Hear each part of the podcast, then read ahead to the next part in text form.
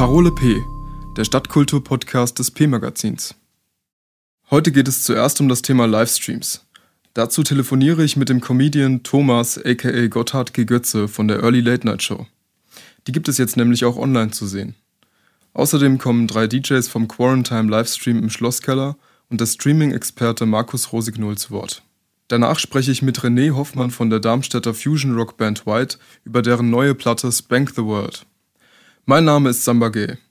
Ich veranstalte selbst Konzerte in Darmstadt und bin als Musiker zum einen mit den Bands Lucid Void und Milbus und zum anderen als Solokünstler unter dem Namen Junes OD aktiv. Außerdem arbeite ich im Sumpf. Das ist eine Kulturkneipe in der Casinostraße.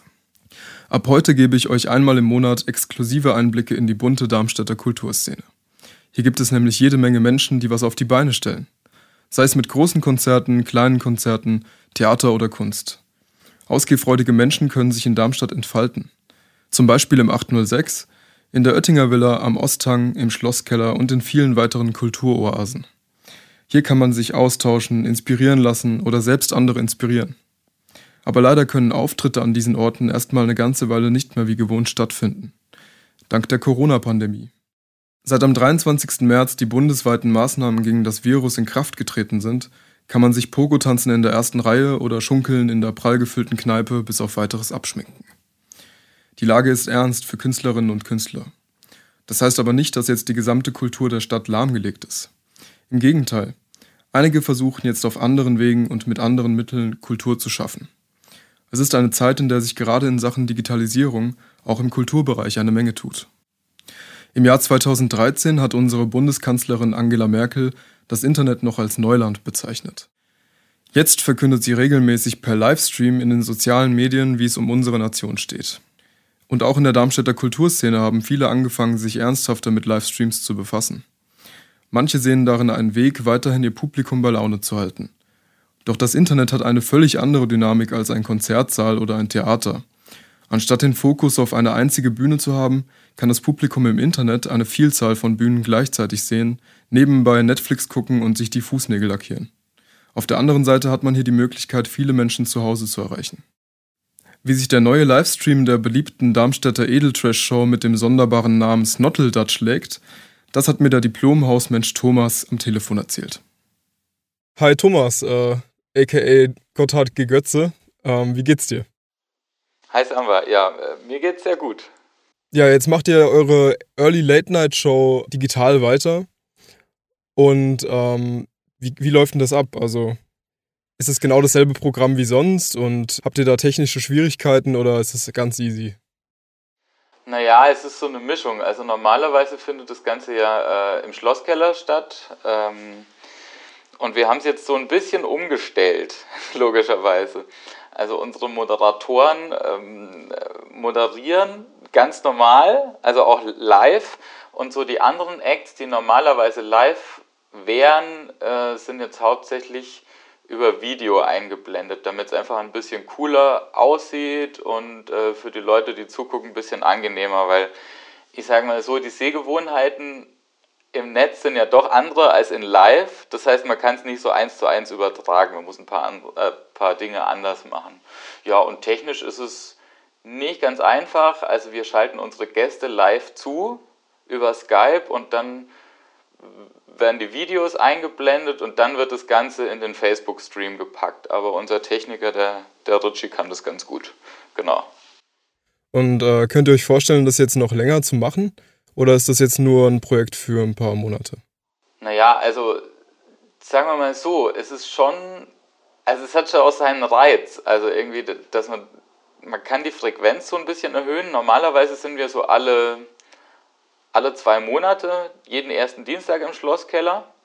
Äh, und jetzt machen wir es im Mai einfach direkt nochmal. Dadurch, dass alle zu Hause sind und so ein bisschen mehr Zeit haben, Zeug zu produzieren, macht es uns ja irgendwie Spaß. So, dass, dass dass wir das irgendwie mehr machen können.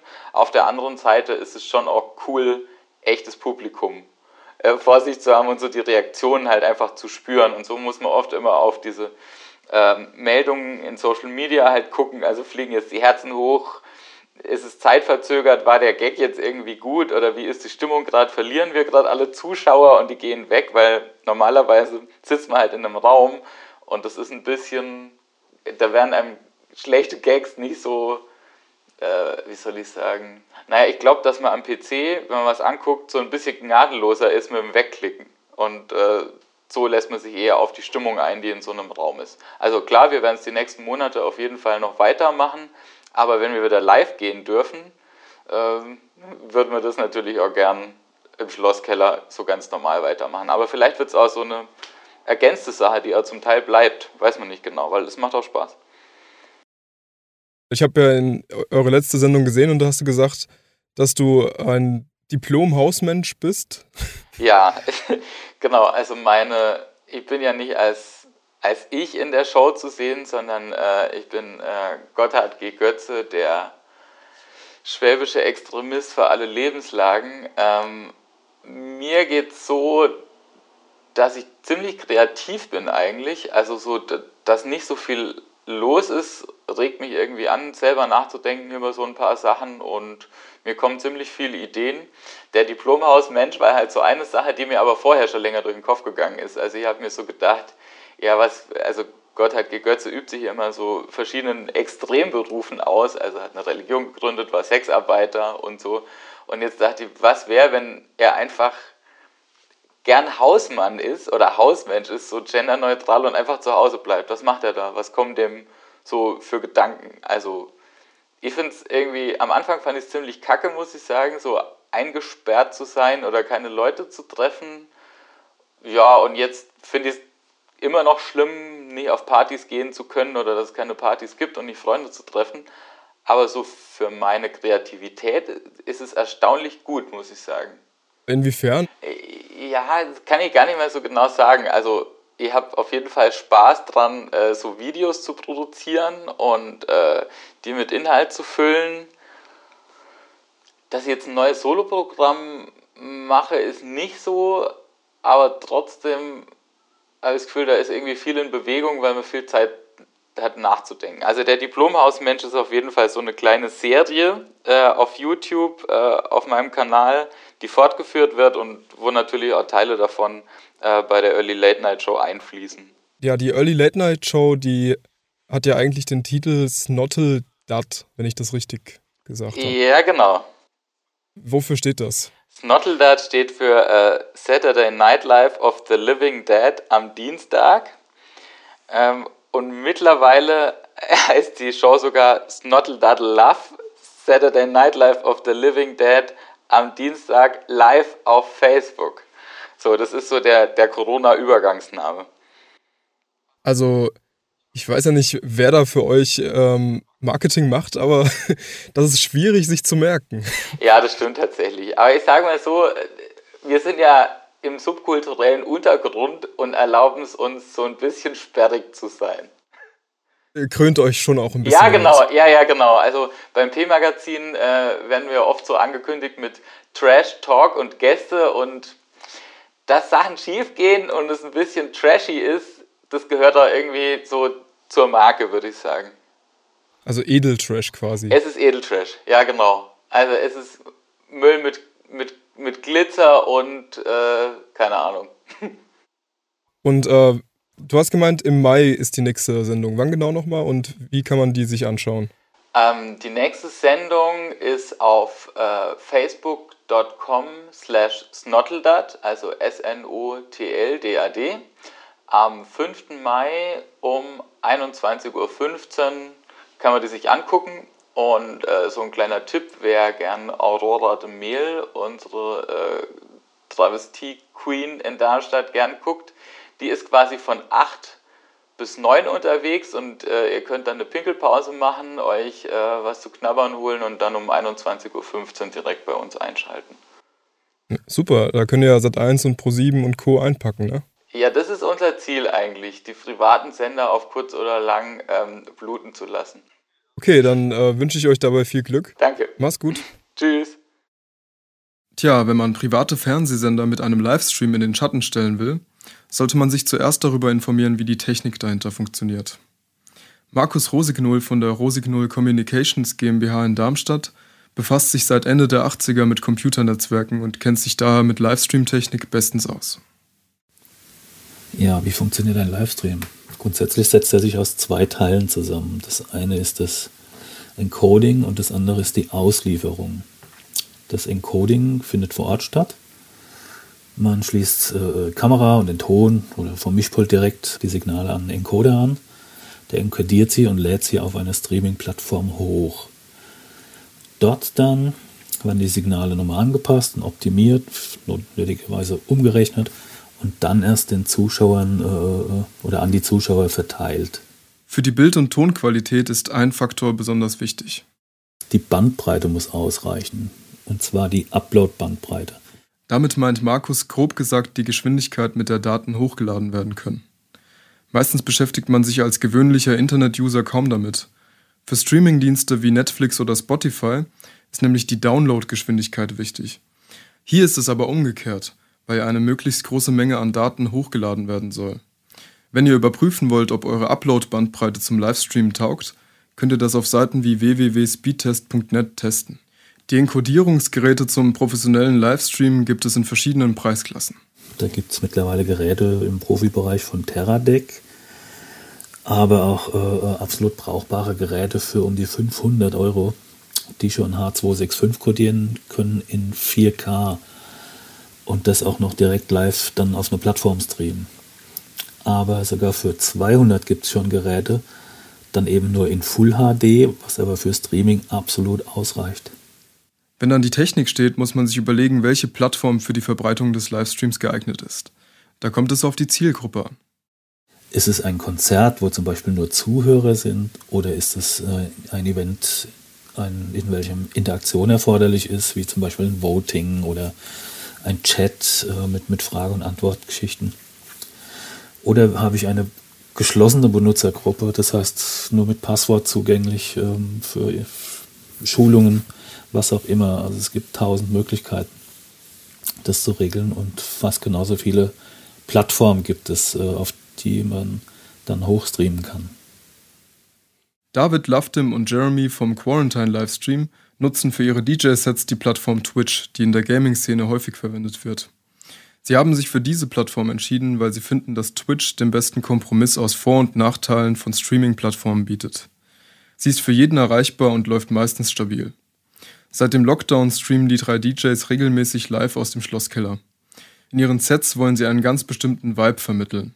Ähnlich wie beim Soul Food Club, den David 2017 gegründet hat. Ähm, beim Soulfood Club steht nicht ein bestimmtes Musikgenre im Vordergrund, sondern eher der Vibe. Ähm, es ist ein Raum eigentlich für Selbstentfaltung, für gegenseitigen Respekt, frei von sozialen Zwängen und das ist, was im Vordergrund steht.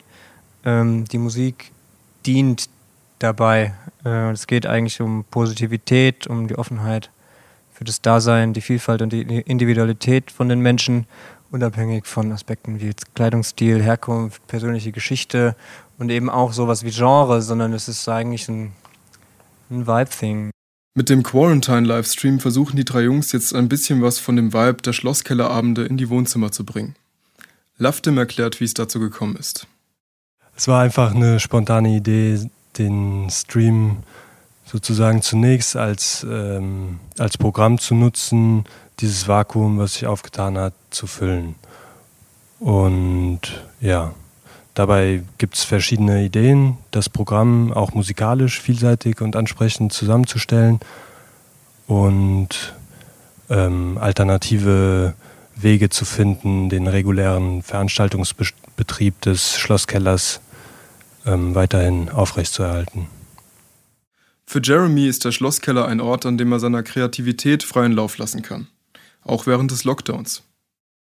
Also Spielwiese be bezeichnet es eigentlich ganz gut. Also ich habe immer das Gefühl, dass ich äh, irgendwelche neuen Ideen im Schlosskeller umsetzen und ausprobieren kann.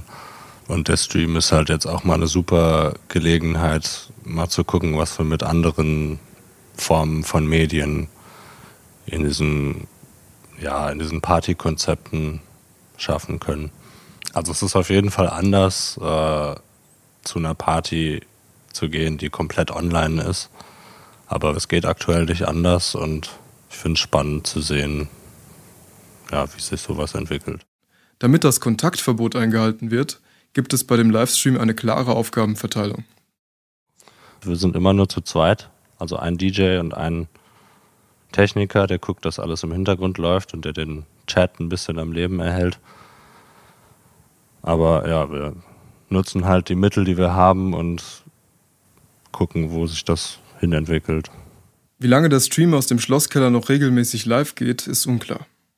Ähm, es gibt keine festen Pläne. Äh, wir machen das, äh, sehen das weiter. Wir können auch keine Pläne machen. Man weiß nicht, wie sich das Format an sich entwickelt, ob Stream Sting wird oder auch nur ein vorübergehendes Phänomen. Jetzt muss man gucken. Vielleicht können wir uns bald wieder freier bewegen. Vielleicht äh, sieht man weiter, Schritt für Schritt. Sicher ist aber, dass es diesen Monat weitergeht. Im Mai finden die Livestreams mittwochs und samstags statt, von ab 20.15 Uhr. Finden tut man den Stream über die Website vom Schlosskeller, schlosskeller-darmstadt.de oder auf den einschlägigen Social-Media-Portalen. So, bevor es gleich weitergeht, hören wir die Single Hot von der Darmstädter Kultband White. Die vier Fusion Rocker haben im April ihr neues Album Spank the World veröffentlicht. Zu der Single gibt es auf YouTube ein abgespacedes Musikvideo zu sehen, das in Darmstadt gedreht wurde. Unter anderem spielt die junge Sängerin Lucy Paradis mit, als blutrünstige Vampirin. Gleich erzählt uns der Sänger und Gitarrist der Band René Hofmann mehr über die neue Platte. Viel Spaß mit Hot von White.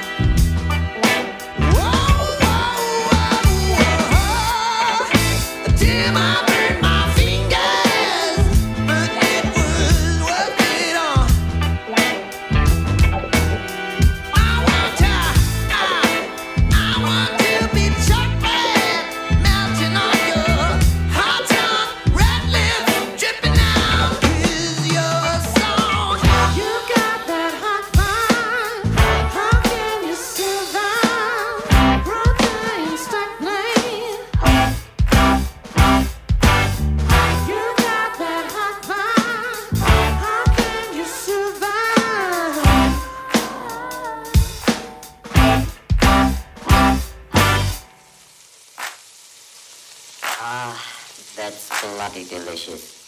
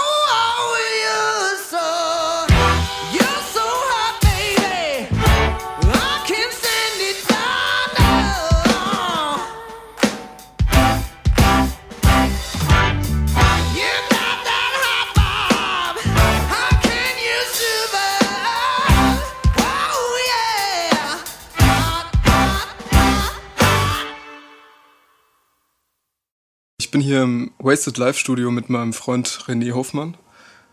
Wir halten Mindestabstand und reden über seine neue Platte Spank the World. Moin René, wie geht's dir? Gut, sehr gut. Ähm, ja, eure neue Platte, also von deiner Band White, heißt Spank the World. Warum? Äh, ja, Spank heißt äh, ja den Arsch versohlen quasi und das ist genau das, was wir ja schon viele Jahre mit unserer Erde tun. Wir äh, behandeln sie so ein bisschen wie unseren Sklaven und äh, versohlen der Erde den Arsch, also auf Kosten unseres Spaßes eigentlich auch sehr viel und unseres Komforts. Deswegen habe ich das Wort Spank gewählt. Ähm, es ist schwer, eure Musik einem Genre zuzuordnen. Also das Album hat Funk-Elemente, Jazz-Elemente, Disco-Elemente, aber es ist stellenweise auch ziemlich heavy. Ähm, ja, wie seid ihr zu dieser unorthodoxen Mischung gekommen? also Zufall ist jetzt das falsche Wort. Ähm, ich glaube, dass wir einfach keine Scheuklappen musikalisch äh, aufhaben und äh, das dann einfach irgendwie schaffen, unsere ganzen Ideen, die wir haben, egal in welche Richtung das geht, zu bündeln und ähm, das irgendwie alles zusammenzubringen. Ne? Ich glaube auch, weil wir uns nicht wirklich Gedanken darüber machen, funktioniert es überhaupt auch erst, so viele Genres, sage ich jetzt mal, äh, in eine Verpackung zu stecken. Und durch das Album zieht sich so ein bestimmtes Sci-Fi-Narrativ, kann man sagen, oder? Was ist das für ein Konzept?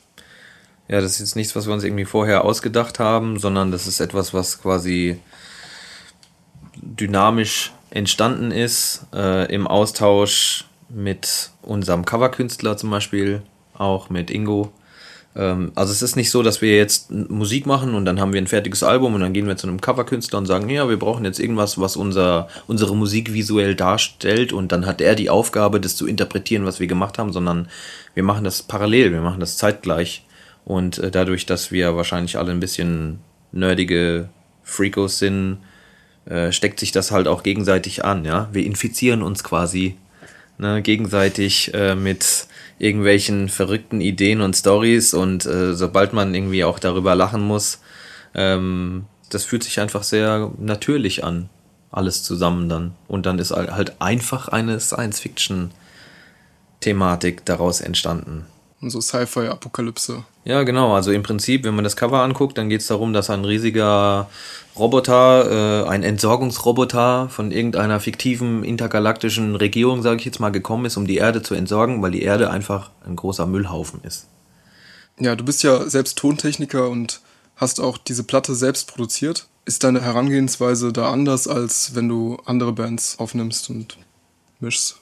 Ähm, jein, also es ist natürlich immer abhängig davon, wenn man mit anderen Künstlern arbeitet, äh, welche Rolle ich bekomme. Also es gibt zum Beispiel äh, die Rolle, dass ich nur der Techniker bin und versuche dann eben die Kreativität der Künstler, die bei mir im, im Studio sind, dann irgendwie versuche so authentisch und getreu wiederzugeben, wie das, wie es eben geht. Aber es gibt auch zum Beispiel die Rolle, dass ich wie, wie ein weiteres Bandmitglied eingebunden werde und weiter auch Kreativ Kreativität mit einfließen kann. Und ich kann immer sagen, dass ich, wenn ich jetzt meine eigene Musik produziere, dann habe ich immer das Gefühl, ich traue mich am meisten auszuprobieren. Zum Beispiel, wir nehmen das jetzt mit einem 8-Spur-Kassettengerät auf weil wir wissen wollen, wie das klingt oder weil wir glauben, das passt irgendwie gut. Oder wir machen jetzt irgendwie ein, wir verzerren jetzt dieses oder jenes oder schicken die Vocals durch einen rotierenden Leslie-Verstärker oder solche Sachen, wo bei vielen anderen Künstlern, die natürlich auch schon eine eigene Vorstellung haben von ihrem, von ihrer musikalischen Kunst, die sie hierher bringen,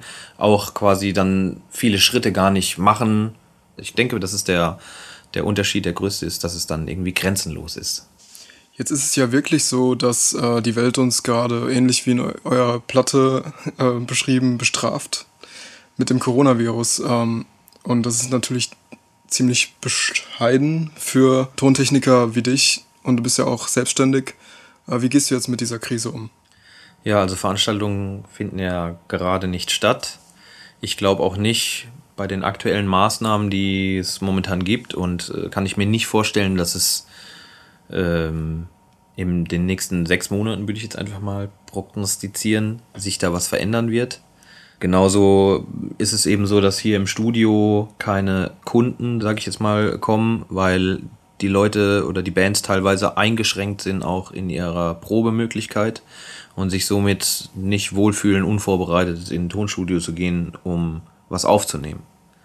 Ähm, genau, das ist so die aktuelle Situation momentan. Ja, es geht mir auch so. Ich habe ja auch ähm, dieses Jahr viele Konzerte geplant und ähnliches. Das läuft alles im Bach runter. Aber naja, was will man machen? Ähm, ja, ich habe jetzt in der Folge ähm, auch über Livestreams gesprochen. Äh, da gibt es jetzt viele Darmstädter Musikerinnen und Musiker und Kulturschaffende, die das machen oder als Alternative sehen. Kommt demnächst auch ein Livestream von euch? Wir haben das etwas diskutiert und haben uns dann darauf geeinigt, dass es keinen Livestream von uns geben wird. Äh, Das hat verschiedene Gründe. Ähm, Ich glaube, der Hauptgrund ist einfach, dass das Timing jetzt nicht passt. Also wir haben jetzt ähm, sehr lange einfach unser Album produziert und sind jetzt nicht in der Verfassung, sage ich mal, einen Live-Auftritt so zu absolvieren in dem Anspruch, wie wir das gerne präsentieren möchten. Und äh, die Zeit, die das erfordert, um so einen Livestream oder so ein Konzert einfach auch ähm, aufzusetzen, die nutzen wir, glaube ich, jetzt lieber kreativ. Wenn diese Corona-Krise zum Beispiel nicht wäre, dann steht der Muse oft Dinge im Weg. Zum Beispiel, dass du arbeiten musst oder sonst irgendwas und dann jetzt kannst du ja auch die Kreativität ja erstmal auch so diesen ganzen Raum geben, ja. Was eigentlich was sehr Vorteilhaftes ist an der Krise, für mich persönlich jetzt. Ja, danke für das Interview und dass du dir die Zeit genommen hast. Ähm, ja, und dann viel Glück auf jeden Fall noch für die Zukunft. Das war's mit der ersten Folge. In der kommenden Folge rede ich mit Annabel Möbius. Sie ist Schauspielerin am Staatstheater und hat vor kurzem mit ihrem Bandkollegen von Alle werden fallen ein Video veröffentlicht, in dem sie sich mit dem Thema Solidarität auseinandersetzt. Gude und bis zum nächsten Mal.